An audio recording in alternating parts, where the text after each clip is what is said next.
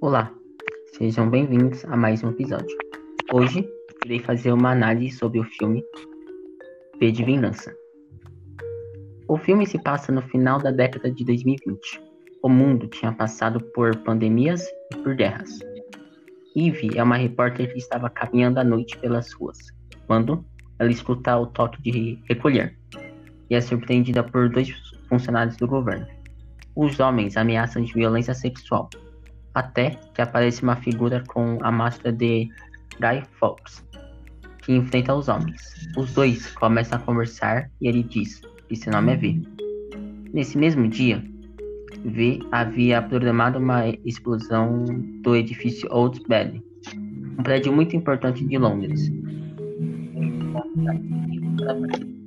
O ditador Adam Sandler fica furioso com o ocorrido e faz uma apresentação ao canal BTN, falando em que aquela explosão aconteceu por causa da decisão do governo e que também aconteceu uma falha na estrutura da construção. V consegue entrar nas instalações do canal BTN e faz uma declaração ao vivo, assumindo a autoria do ataque. E também convoca o povo para comparecer na frente do parlamento britânico no próximo dia 5 de novembro. Acontece uma confusão nas instalações do canal. Quando V estava prestes a sair do local, V quase foi pego, mas Eve consegue ajudá-lo. Mas acaba levando um golpe na cabeça e caindo. V levou ela para sua casa, assim protegendo de ser presa e morta. Depois de muito tempo, Eve sai da casa de V e vai para Gordon Dirt, um apresentador da emissora e amigo.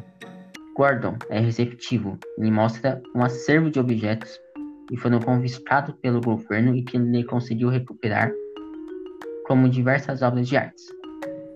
Ele convida Eve a assistir seu programa de TV, no qual uma sátira com a figura de Adam Sandler. Agora, iremos para uma participação de Mateis Podcast. Thank you.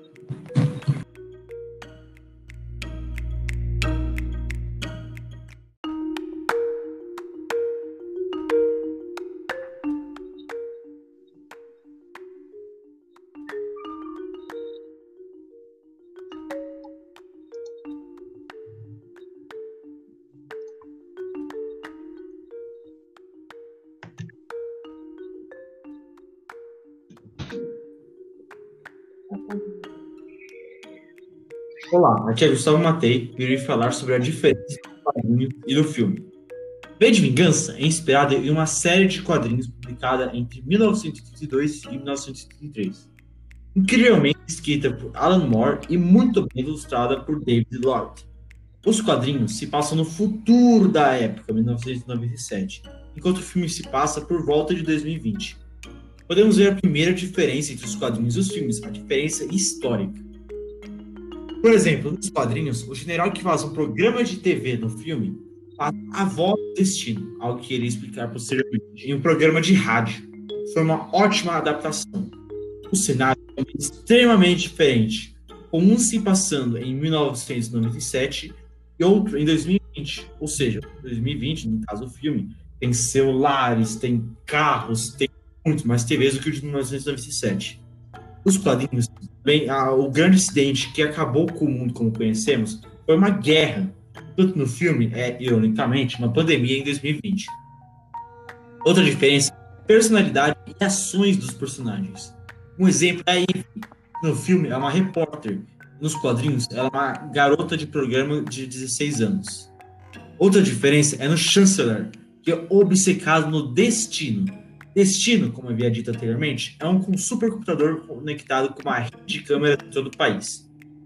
O chanceler diz que ama a máquina.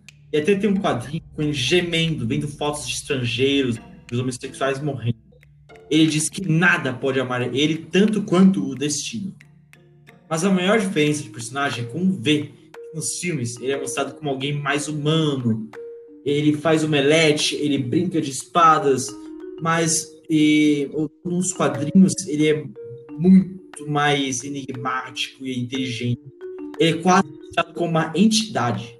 Você até começa a se perguntar se ele era realmente humano. Ele faz tantas charadas e planos mirabolantes que tem uma hora que a Ivy ela fica com tanta raiva e grita: pare com esses joguinhos, me fale logo o que tenho que fazer. Fora que nos filmes ele age mais como um revolucionário, tentando libertar Londres de sua ditadura. Já nos quadrinhos, ele se autoproclama como um anarquista. Ou seja, é algo muito diferente, né? É alguém que quer libertar e outro que quer compor uma anarquia. E como os quadrinhos são extremamente longos, o filme teve que cortar uma quantidade imensa de personagens e eventos. Já vou avisando que não vou contar muito por conta de spoilers, mas um bom exemplo é o general, que faz a voz do Destino. No filme, ele é morto. Nos quadrinhos, ele fica totalmente maluco, porque queimou sua coleção de bonecas de porcelana. De algum jeito, fez uma lavagem cerebral nele, fazendo que ele apenas fale a palavra mamãe. O filme fez uma ótima adaptação. Embora muitas coisas foram cortadas, como o destino, outras diferenciadas, como a personalidade, personalidade aspecto anárquico de V, vale muito a pena ler os quadrinhos e ver os filmes. Eles realmente fizeram uma boa adaptação em relação à, à época que foi lançado, no caso 2005. E agora nós falaremos com Gustavo Miranda.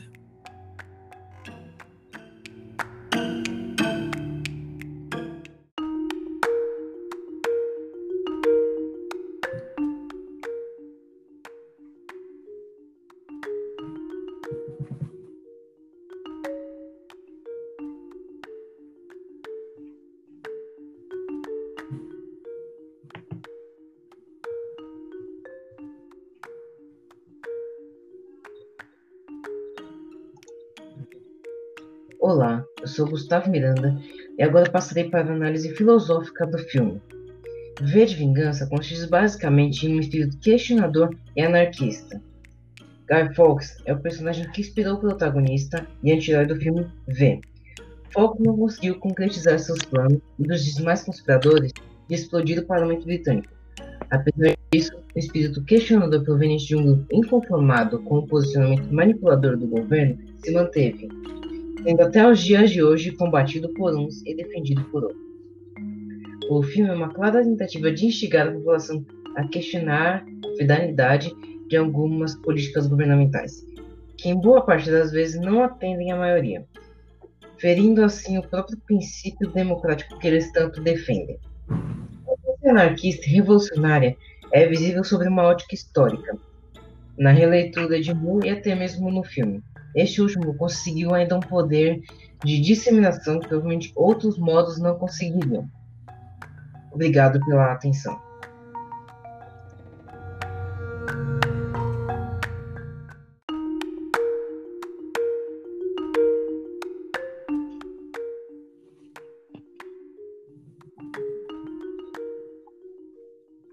Viverem, Viniverso, Vivos, Vit. Pelo poder da verdade, eu, enquanto vivo, conquistei o universo. Até o próximo episódio.